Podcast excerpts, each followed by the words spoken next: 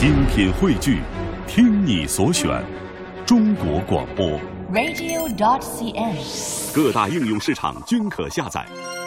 好，感谢各位继续停留在小马的声音世界当中。这里的声音来自于 FM 幺零六点六，中央人民广播电台文艺之声，品味书香。我们今天晚上为大家带来的这本书，呃，是由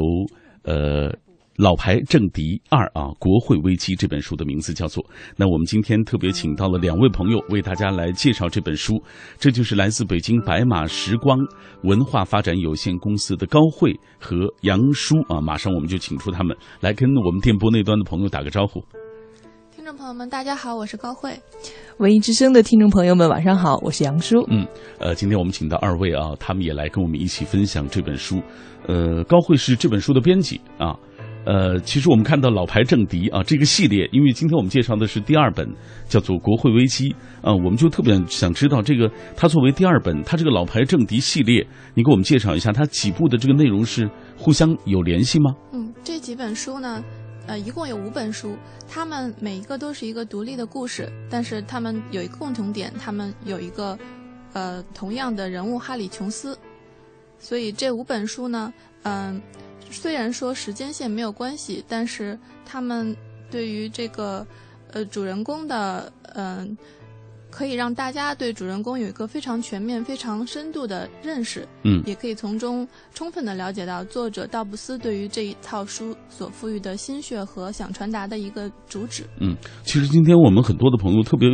对这个作者啊，迈克尔·道布斯特别感兴趣啊，总觉得他这个人很神秘，嗯、呃，而且据说他本人过去就是一个呃政治家。啊。杨叔给我们介绍一下这位作者的情况，因为我知道你在英国好像是在上议院做过实习生啊，是的，呃，工作过一段时间，是的，所以你可能更加了解英国政府的这个构成。啊，来给大家讲一讲他。嗯，是这样子的，老牌政敌二国会危机的这个作者道布斯勋爵，然后他现在已经是被女王授勋为勋爵了。嗯、然后呢，他呢是在纵横英国政坛三十余年，在之前的是上世纪的八十年代左右，他作为撒切尔夫人当时领导的内阁里面的幕僚长和党鞭，嗯、他也算是一个在当时非常的意气风发的一位很年轻的一位一位政治家。嗯，因此呢，在二十年前，他就用他的所看所感以及他的很多的自己的个人的经历，然后创作了这种一系列的这个小说。嗯，然后在今天的话，就经过他现在嗯。也算是已经就是退休下来了，他也不不在在政府里面也没有继续在担任要职，但是他也同样也是被保守党内嗯的一些高官，然后也被聘请过去来作为他们的一些政治顾问。然后现在他最新的动态是，他现在在英国的利物浦的选区，然后是在很积极的同那个当地的保守党来进行准备他们二零一五年的大选，是这样的情况。那这本书当中，就老牌政敌二国会危机当中，他所设置的这样的一个英国的政体和那个。现实生活当中那个英国政体是一样的吗？呃，基本上完全是一样的。嗯,嗯，正如同我们从我们的呃学习历史、学习政治，我们都能知道，英国是君主立宪制的国家，然后国家的呃。女王像在小说中出现的女王是一个国家的形式上的一个元首，嗯、然后真正的话是首相和他的内阁，然后真正做出决策的话是分为英国的上下两院，英国的上议院和下议院，然后大家都很熟悉的大笨钟旁边的那个就是他们的议会大厦，嗯，然后在议会大厦的南边是上议院的地方，那里面的话是一些贵族，然后还有一些女王受勋过的终身贵族，当然他们在英国的政坛中也是很有举足听。很有举足轻重的话语权，嗯，然后呢是在嗯位于那个议会大厦北边的下议院，下议院的话就是呃里面就是选出来的一些各个选区的一些政治家，嗯、然后嗯而且每就是大家可能网友也好，听众也好会比较熟悉的每每次卡梅伦首相他在他在国会里面的这个答众议员问，就是在下议院来来举行的，然后就整个上下上上下两院来对整个这个国家的一些政策来做出一些嗯，就是来指引这个国家的这个前进哎，政策。在进入这本书之前，我们刚刚已经跟着这个杨叔的介绍，已经基本上了解了英国的这个政体的相关的一些情况啊，包括它这个政府机构的这个设置等等。那接下来我们就进入到这本书当中啊，我们请高慧给大家讲一讲这本书的故事吧，就是。老牌政敌二国会危机啊，这本书。好的，这本书是老牌政敌系列的呃第二部，也是嗯、呃、情节来情节上来说最惊险紧张的一部。主要故事呢就是讲述在呃英国的国会大典开幕之前，嗯、一群恐怖分子，嗯，潜入到威威斯敏斯特宫去，在女王的宝座下安放了一个定时炸弹。其实他们这次呢，呃，就是为了他们的当时为了政治目的，但是这次可以说是人质危机危人质危机里面，呃，同样受到生命威胁的不光是女王和王储，还有美国的政要，当然还有很多英国的政要。当然，这次的大典是一个全球直播的一个非常重要的活动，所以嗯全世界都观看到了这个危机，也同时都在非常揪心的等着结果。但是，让大家呃不意外的是，哈里琼斯在这次的危机当中，又再次的充当了一个非常重要的角色。嗯。虽然说大家对他平时可能读小说的时候会对他的形象，嗯、不会太在意他的政客的这种身份，因为他是一个非常，呃，有绅士风范，也非常帅气、非常精明强干的那么一个一个呃国会议员的一个形象，但嗯。同时他也是一个很痴情，可以说有些时候还是非常浪漫的一个多情的一个男人。嗯所以呢，呃，在这个危机出现之前，其实他是在跟他的女朋友，呃，在进行一个可以说是决定两人关系是否向前的一个不太愉快的对话。没错啊，当时这个情况出了之后，他当然是去救急，他就奋不顾身的冲进议会里面，嗯等于是舍身取义吧。嗯最后当然是成功化解了这个危机。嗯，就我在看的时候，这本书我觉得它特别有那个画面感啊，就你会看到很多就是美国大片儿，我觉得都是从这儿来的没错，那感觉特别紧张刺激。我们今天在节目进行的过程当中，也有很多朋友在跟我们分享他们所读到过的或者看到过的外国的小说或者是大片儿啊，类似于这样的一些情节紧张的、激烈的这样的一些呃作品。那我们接下来要透过一个短片，先来了解一下《老牌政第二：二国会危机》这本书它所呈现的一个内容。随着热播美剧《纸牌屋》第三季开播，《纸牌屋》小说原著作者、英国退休政治家、畅销书作家迈克尔·道布斯新作政治冒险小说《老牌政敌》中文版第二部也于近日出版上市。《老牌政敌》可谓道布斯自1989年《纸牌屋》出版二十年后厚积薄发的新作。《老牌政敌》系列笔法相较《纸牌屋》系列明显更精炼老道。在权力与谎言交织的欲望狩猎中，能够决定成败的，往往不是你能看到的力量制衡，而永远是幽暗世界里带着微光的人性与你所不知道的人情。Do you recall not long ago when 我们透过这个短片简单了解了一下这本书的大致内容啊。刚刚我们也循着高慧的介绍啊，了解到了相关的呃这个这本书这本小说的一个核心的一个内容，说到了空军特种兵出身的这个政客哈里琼斯，他力挽狂澜制除危机的这样一个过程啊。我就特想知道有没有这个哈里琼斯这个角色，他这个人物有原型吗？高慧？这个人物，我觉得他是道布斯个人政治生涯的一个缩影。嗯，因为书中的很多的内容，其实它都是实际存在的，包括当然英国的政体，还有所经历的各种事情，所以他这个原型可以说是道布斯自己，也可能是他对自己政治生涯的一个期许吧。嗯，就他柔和了，可能柔和了自己或者是他所期待的或者希望的那样的形象的一个一个综合体啊，把它变成了这本书的主人公。那那就是杨叔，你我不知道你了不了解，就是这个道布斯之前的作品啊，《纸牌屋》等等，他和那个人物就是属于弗朗西斯吧。啊，就是那个《纸牌屋》当中老谋深算的那个人物，是啊，有什么样的不同？你觉得？嗯，在我看来，之前的《纸牌屋》的话，当时道布斯在写《纸牌屋》的时候，嗯那个时候是处于他政治的最最高峰。然后那个时候的话，他是以一个局内人的一个身份，然后用一种很很有英式自嘲，嗯以及还有那种英式幽默的一个观点，然后来去勾画这个弗朗西斯这个人物。而在现在的这个哈里琼斯这这个人物的话，从大家如果买了书，从书中可以明显的看到，他这个人物的形象是完特别的，就是符合这种一个典型英伦绅士的一个一个形象。嗯他要去参加国会的大典，然后他早晨起来一定是先先要去冲个澡，嗯然后精心挑选了一套衬衣，然后甚至当时在文中连他的这个衬衫袖口的这个领扣，然后他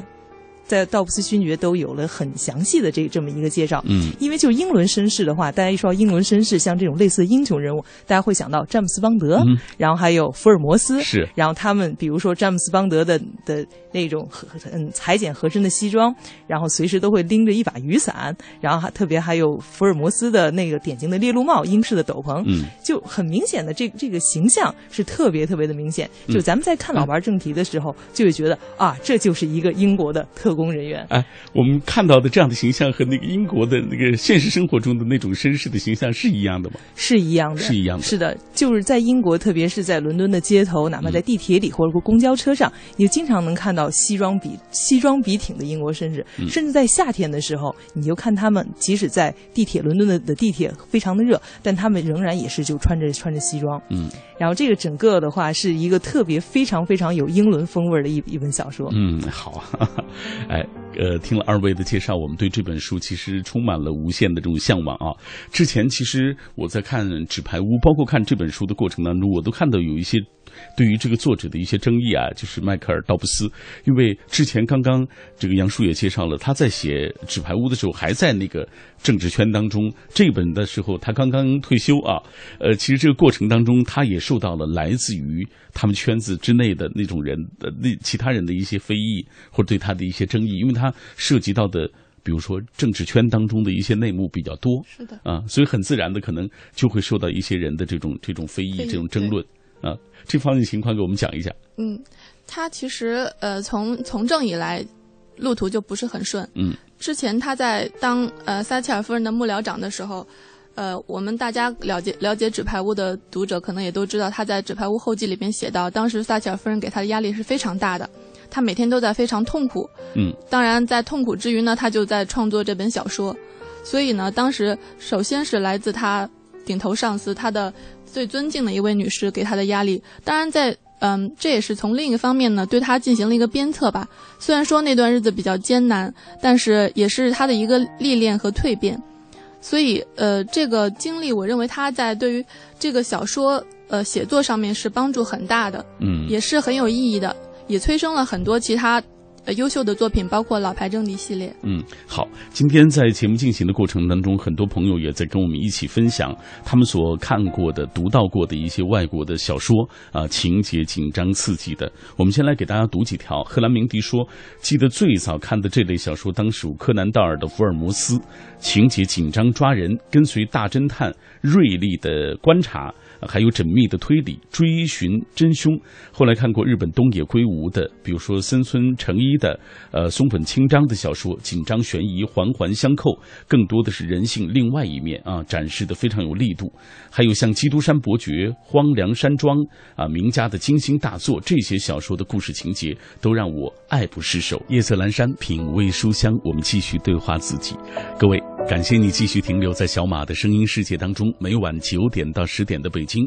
喧嚣落定以后，倦意袭来之前，我都会带来一本书。今天晚上带来的这本是由北京白马时光文化发展有限公司出版的《老牌政敌二：国会危机》啊，这是一本非常精彩的小说。在上半时段，我们请到的两位嘉宾啊，高慧和杨叔已经为大家介绍了这本书以及它相关的一些背景的资料啊。我们了解到这本书它的这种跌宕起伏的故事情节。那今天在节目进行的过程当中，也欢欢迎各位通过微博、微信来跟我们保持紧密的联络。呃，我们今天的互动话题也请各位来说一说大家看到过的那种情节紧张激烈的外国小说或者是大片儿啊。比如说，我看有朋友提起了这两天正在上映的这个《特工学院》啊，大家觉得呃这个草根逆袭啊，变成了这个间谍王，完成不可能完成的任务，是最好的那种美国大片的那种范儿啊，就是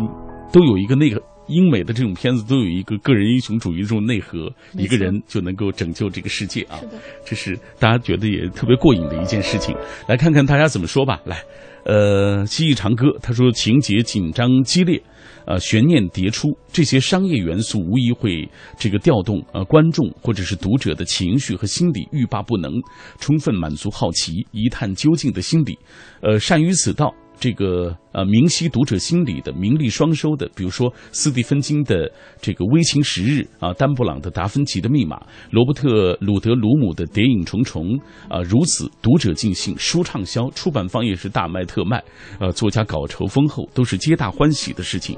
嗯、哎，你们怎么看？就是这种。像像斯蒂芬金呀，包括像丹布朗啊，他们好像在这个国外，包括国内也有这样的一种说法，就觉得他们不是那种，呃，进入不了那种，尽管他们作品是非常畅销的啊，但是他们进入不了那种大作家的行列。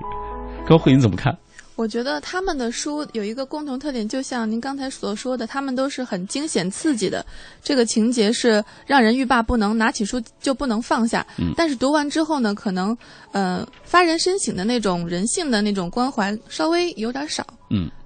这可能就导致了他们不可能呃就是名垂青史。是的，啊，来，我们继续看下面这位朋友枫叶百合，他说，美国大片之所以好看，就在于啊善于揣摩观众的心底，情节峰回路转，高潮迭起，在各类博弈当中，孤胆英雄九死一生，追寻真相，找到真凶啊。比如说像类似的《零零七》《碟中谍》，主人公身处险境，曲折不断，往往在最后三分钟搞定，观众绷紧的心情才会释然啊。刚刚像呃两两位所介绍的这本书啊，《老牌政敌二：国会危机》也似乎走了这样一种套路啊，让别人觉得都是那种情节非常紧张刺激的，是那种在最后时刻力挽狂澜的那种作品。嗯，还有一个朋友在提到这本书和呃迈克尔·道布斯之前的作品，就是那本《老牌政敌》和那个《纸牌屋》啊、它相比有什么样的哪些更多的一些看点？杨叔给大家来介绍一下。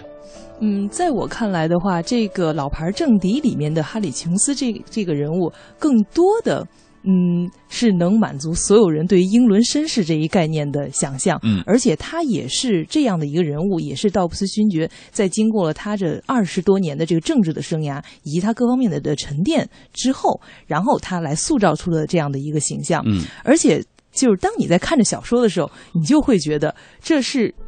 对另外一种。是对另外一种对于詹姆斯邦德这个形象的这个这个诠释，嗯。就是有点感觉，因为王因为大家的印象中，詹姆斯邦德在他一系列的电影中，开最帅的车，用最酷的招，杀最狠的人，对。英国的军情军情六处的负责人还对他百般的纵容，嗯。然后，但是呢，就是而且，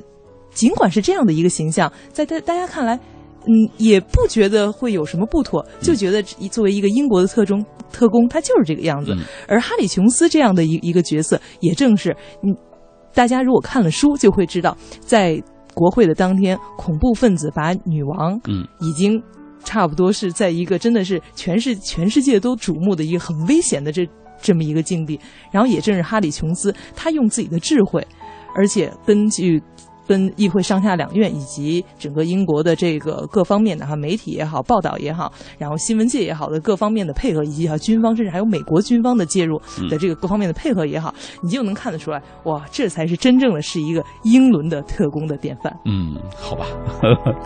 哎，呃，不管怎么说，这是来自于迈克尔·道布斯他本人在这个政治圈当中，呃，这个存啊、存活了、生存了这么二十多年啊、几十年的一个呃，一个是经验的总结，第二也就是他看到、听到、感受到的一些东西的一个总结。没错，来继续看双叶武长安的呃分享，他说老牌政敌啊、假作真实真亦假，在虚虚实实危机四伏当中，看各种政治势力呃各派的政客如何上演尔虞我诈的这种呃这个呃窝斗大戏啊，看孤胆英雄哈利琼斯智勇双全如何再次化解危机，逆转未来。呃，不同于草根好勇斗狠的闯关升级，这个英雄是有风度的，有浓浓的英伦绅士范儿，所以显得更有魅力一些。没错好，看来这位朋友已经了解了这本书的相关的一些内容应该已经买了书了。啊。对他对作者也很理解，也嗯很了解。嗯呃，还有朋友问起了这个，就是你们在网络当中，包括在这本书的这个封面上，也都有一个设定啊，就是说它是一个政治冒险小说啊，这个说法怎么讲？阿高会给大家介绍一下。好的，政治冒险小说呢，它嗯、可能会使人联想到我们国内的一些官场小说，嗯同样都是以政界为背景。但是官场小说呢，我认为它的主要的落笔的点就是一些权谋或者是呃一些竞争。嗯但是政治冒险小说，它更注重的其实是一种，它冒险的目的可能只是为了得到人性的一个释放和寻找他自己内心真正想要寻找的那种感情也好，或者是他的追求也好。嗯嗯，只不过它是用一个政治的背景来带入这种追寻，而且政治冒险小说它有一种更多的主观的感情在里面。嗯它是让人觉得，嗯、政治不再是冰冷的，不再是权术，不再是充满权术的，而是能够在让人经历过这些故事之后，呃，回味更多的是一种关怀，是一种呃更深层的思考。嗯，好，那接下来我们要透过一个短片啊，大家都对这个作者呃迈克尔道布斯特别感兴趣，究竟啊他有过怎样的一些政治履历，或者有哪些作品啊？以下我们通过一个短片来详细的了解一下。作者迈克尔·道布斯，一九四八年出生于英国赫特福德郡，毕业于牛津大学。他在政治、广告和文学领域都取得了出色的成就。道布斯纵横英国政坛三十余年，曾任政府特别顾问和撒切尔政府幕僚长，最终于保守党副主席的职位上退休。二零一零年被英国王室册封为男爵。作为畅销书作家的道布斯，共著有十余部畅销作品。一九八九年，他讲述英国官场故事的处女作小说《纸牌屋》大获好评。继《纸牌屋》之后，道布斯又创作了《老牌政敌》系列政治冒险小说，这一书系也迅速成为他文学创作的又一座里程碑。本系列包含《老牌政敌》《老牌政敌二》《国会危机》《老牌政敌三》《叛国者》等佳作，一上市就引发热议，并获得众多英国主流媒体的广泛赞誉。频获五星级好书荣誉。嗯，我们透过这个短片已经了解了这位作者迈克尔·道布斯的相关情况。今天很多朋友在跟我们分享他们读到迈克尔·道布斯的呃几部作品，在国内已经发布了啊，比如说像呃《纸牌屋》啊，也呃有一位朋友祸害人，他说正在读《纸牌屋》啊，欲罢不能，常常熬到半夜，一直在读这本书。那今天听了这本书的介绍，《老牌政敌》啊，也会接下来要读一读《老牌政敌》的相关的一些情况。呃，还有朋友特别想知道这本书当中的除了政治的这条条线，就是情感的这条线，特别希望二位能给大家介绍一下，呃，这本书当中的一些情感线索。来，二位，这本书当时，呃，我在看到这个这几几本书的时候，原版的时候，我就了解到哈里琼斯他，呃，其实是一个非常浪漫、非常对爱情非常向往的一个人。嗯，他出身是非常高贵的，他的父亲是他可是一个富二代，嗯。所以他出生的环境非常优渥，呃，也是在贵族学校上学，之后自己考取了名校，呃，但是他对自己的生活其实并没有跟旁人有所区别，他呃一直以来都是呃身边的桃色的绯闻其实是不断的，嗯，而且他也有就像过零零七的詹姆斯是的邦一样。的，没错，而且他的形象也非常的棒。嗯。他有过几段婚姻，但是呢，呃，在这本书当中呢，他呃之前是有一个有一个前妻，但是那个妻子很不幸的是去世了嗯所以他后来嗯、呃但是他比较幸运的是，他又很快的又重新遇到了红颜知己。对，当时就似乎在是这样的这个富二代多金又多情又多才的这样的人身边，永远不缺是的，女伴儿啊。而且他是一个非常智慧又非常英俊帅气的那么一个人。嗯，他对人又非常的关心。嗯而且他也很智慧。嗯，他和梅勒尼的这个感情呢？他和梅勒尼的感情非常微妙，因为嗯梅勒尼跟他可能是一些性格不合的原因，若即若离，我若即若离。觉得啊，在这个读这本书的过程当中能感受到。，对他已经到了一个分手的边缘了，我认为。嗯呃，当然是因为遇到了这个危机，所以事情没有继续发展下去，所以给读者一个想象的空间。嗯但是可以想象，可能道可能道布斯就是想，呃，用这个呃想象的空间让大家，呃，呃，会有自可以有自己的一个对情节一个把控吧。嗯，如果没有记错的话，其实这本书距离就是《纸牌屋》的那部应应该有将近二十年的这个呃这个时间啊，实际上是道布斯就是更成熟的阶段，就是文字更成熟的阶段写的，所以他这个文字上和那个《纸牌屋》相比，你觉得有什么样的不同？嗯，文字上的话，在我个人看来，我也是比较了英文的原版，嗯以及还有就中文的这个译本。嗯在我看来，文字上面，道布斯勋爵他明显要更加的温情一些。然后就是《纸牌屋》里面的话，是弥漫着一种冷。冷酷，对对，然后呢，然后在这个呃老牌政敌，尤其是老牌政敌二这个国会危机里面，你就可以看到他对一些东西的描写有了更多的包容，嗯，然后也就是嗯。如果有如果有兴趣买这本书的的读者，在里面就会看到，在最终化解国会危机有两个非常关键的人物，是两位已经很年长的贵族，他们是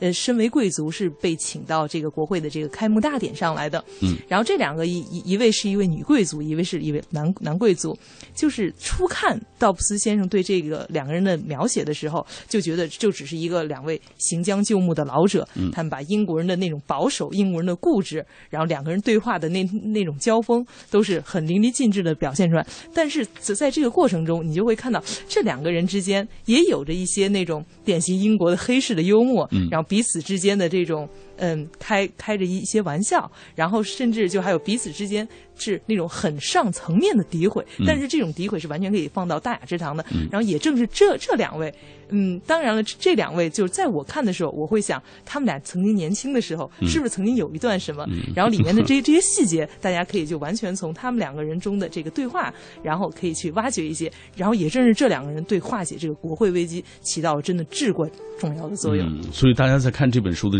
时候，你真的会发现，呃，它比那个所谓纸牌屋系列的那个文风真的要更加细腻，包括行文也更加的感性一些啊。这是这本书的一个特点。来，我们继续看。看一下大家的留言，呃，今天很多朋友在问一个问题啊，就是说这种引进版本的书啊，它的译者特别的重要。嗯，呃，这个比如说传神的中文翻译会让读者更加入戏，事半功倍，这是大家都现在非常关注的一个问题，就是译者的问题。对，这本书的译者，你们选用的是哪位？我们请的是呃吴超先生，他是一位资深的专职译者。嗯，他的作品有大家比较熟悉的，应该就是《为奴十二年》那本书。这本书获得了二零一三年中国最有影响力图书奖。没错，嗯。吴超先生他的文笔呢，非常的呃精准，非常的到位。嗯。但是他同时，因为他是个八零后，所以他的文笔又非常呃时髦，很新鲜。比如说，他会用用到甚至一些网络用语或者现实。就是现在的时髦用语，嗯，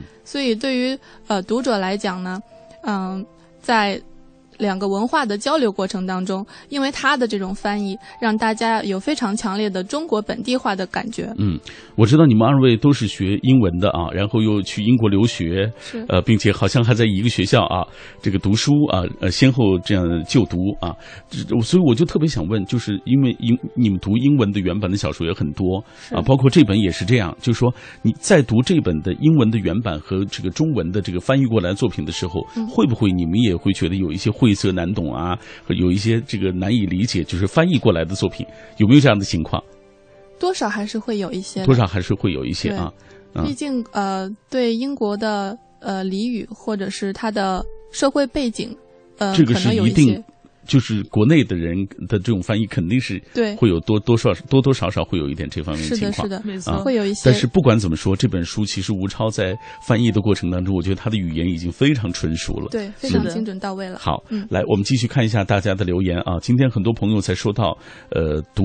这个迈克尔·道布斯的相关作品的一些感受啊，比如说大家用了之前的看的那部就是《纸牌屋》的时候，觉得它是非常阴冷的，觉得那个政治圈特别的肮脏，呃，特别的恐怖。你觉得那些政治家表面他们是非常风光的，但是让他们呃骨子里却有那么多不可告人的一些秘密啊。当然也在比较他们之看过。这个老牌政敌之后的一些感受，比如说大家在说到这样的一个人物啊，就哈里琼斯，呃，说到他的情感纠葛，说到那些跌宕起伏的那些呃那个相关的一些故事情节，包括国会危机当中他当机立断，他永除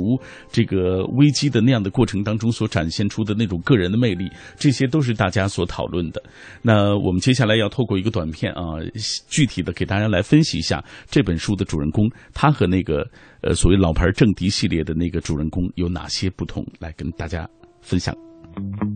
老牌政敌二国会危机的故事，讲述了在重大典礼仪式时，女王宝座下藏着定时炸弹，英国皇室、英美政要一同沦为了恐怖分子的人质，英美元首的儿子一起面临死亡威胁。因为恰逢媒体直播这次外交活动，全世界屏息观战。这一次力挽狂澜的不只是全世界出生入死的前特战战士，现在老谋深算、穿上西装的国会议员哈里·琼斯，在这场与死亡赛跑的突发事件中，权力、谎言与欲望殊死决斗。相比《纸牌屋》中老谋深算的弗朗西斯，哈里·琼斯这个角色更积极正面。纸牌屋主人公弗朗西斯的目标，并非成就伟大的事业，而只是为了权力与欲望，没有意识形态，一切行为的最终目的是为了自己的好处。而哈里·琼斯显然是更具有全民偶像气质的孤胆英雄，他既有政治家冒险求胜的精干老辣，又有欧美文学影视作品中正面硬汉角色设定中常带有的侠骨柔肠，更有世俗凡人的爱恨情仇和很多无奈。See the pyramids along the Nile. Watch the sunrise on a tropic island. Just remember, darling, 书香，我们今天带来的这本书是由北京白马时光文化发展有限公司出版的《老牌政敌二：国会危机》。呃，有朋友在问起这个有关于呃白马时光对于本系列其他几本书的具体的出版计划。呃，有人问起《老牌政敌一》，有人说《老牌政敌》还有三。是的啊，给大家来介绍一下这方面情况。实际上呢，呃，老牌政敌它一共有五本书，嗯这五本书呢，我保证会让大家读得非常的酣畅，非常的过瘾。嗯，第一本书《老牌政敌》已经上市了大概有呃三四个月的时间了，啊、这本书呢，呃是本系列的第二本，本系列的第三本呢，预计将在下个月跟大家见面。这个系列剩下的两本书呢，呃，我先说一下第三本的吧。嗯第三本是呃，名字叫做《叛国者》。听这个名字可能就是大家疑问比较多，但是这本书其实精彩程度绝对不亚于前两本书。第四本呢和第五本，我们计划就在今年的晚些时候会呃出版。嗯。那呃呃，杨叔给大家介绍一下，这个你是不是了解迈克尔·道布斯他未来的这个写作方向或者是新的动向？嗯，道布斯勋爵最近的话，因为大家如果平时比较有关注政治新闻的话，就知道二零一五年就面临着英国这边保守党和工党的大选。嗯然后，嗯，他是作为这个保守党的资深的一个党员，然后现在被很多的这个选区以及还有他们保守党内的一些就是有意于参选的这这这这些议员们来被聘请为顾问。嗯，然后呢，之前的话就我知道最新的动向，之前的话他是有很积极的在在参与到就是二零二零一五年在保守党中的华人议员中，他很支持他们这些就是来自于有这种有这种华人背背景的这这些议员。然后呢，他嗯，道布斯先生六月份会访华，嗯但这次呢，他来中国是以作者的身份，嗯。并不是以政治家的身份，所以因此的话，大家所有的读者们、嗯，听众朋友们，如果很想就是亲自的去来见一见道布斯先生，来跟他有一个近距离的交流的话，是。可以期待一下哎，今年的六月份。我特想知道高慧，你作为这本书的编辑啊，嗯如果你面对这个道布斯的时候，你会问他什么样的问题啊？我还是比较感兴趣他呃工作之余，嗯嗯、不为人知的那一面。嗯，因为有时候从他的一些社交网络上会了解到，他其实非常热心于公益事业，他也是有丰富多彩的生活，他也很乐于跟大家交流。嗯，然后当然他对于一些比较严肃的这种社会议题也是很感兴趣的，可以说是年轻人心中的一个公知的形象吧。嗯他呢，其实也有很可爱的一面，比如最近呃，他就在减肥，嗯。可能也是为了跟大家见面嘛，跟中国 读者见面，他还会把他自己过生日的一些消息发到网上。嗯。嗯，就是他现在也会也挺会经营自己了，是的 好吧？来，今天晚上我们为大家介绍的这本书啊，我们是通过非常轻松的方式为大家介绍《老牌政敌二：国会危机》，但是实际上你读这本书的时候，非常的引人入胜啊，你会进入到这本书所设置的那个情境和故事情节当中，你会感受到哈里琼斯所面对的那种危机。没错啊当你看到他能够呃，就是凭借他的智慧和勇气，能够最终呃解解决这样的危机的时候，你会觉得呃，从内心里也觉得非常的欢畅。这就是我们今天为大家推荐的这本书《老牌政敌二：国会危机》。我相信，就是通过今天介绍，大家可以陆陆续续的关注一下《老牌政敌》系列啊，它在国内的一些相关的情况。是的呃，是不是《老牌政敌一》还没有买到，也可以去看一看。那以上就是今天品味书香的全部内容了。感谢高慧杨叔做客我们的节目，也感谢听众朋友收听我们今天的品味书香。照例我会在节目之后通过私信的方式告诉那位啊能够获得我们今天晚上的这个幸运的那两位朋友。感谢大家能够关注品味书香，明晚我们再会，再会。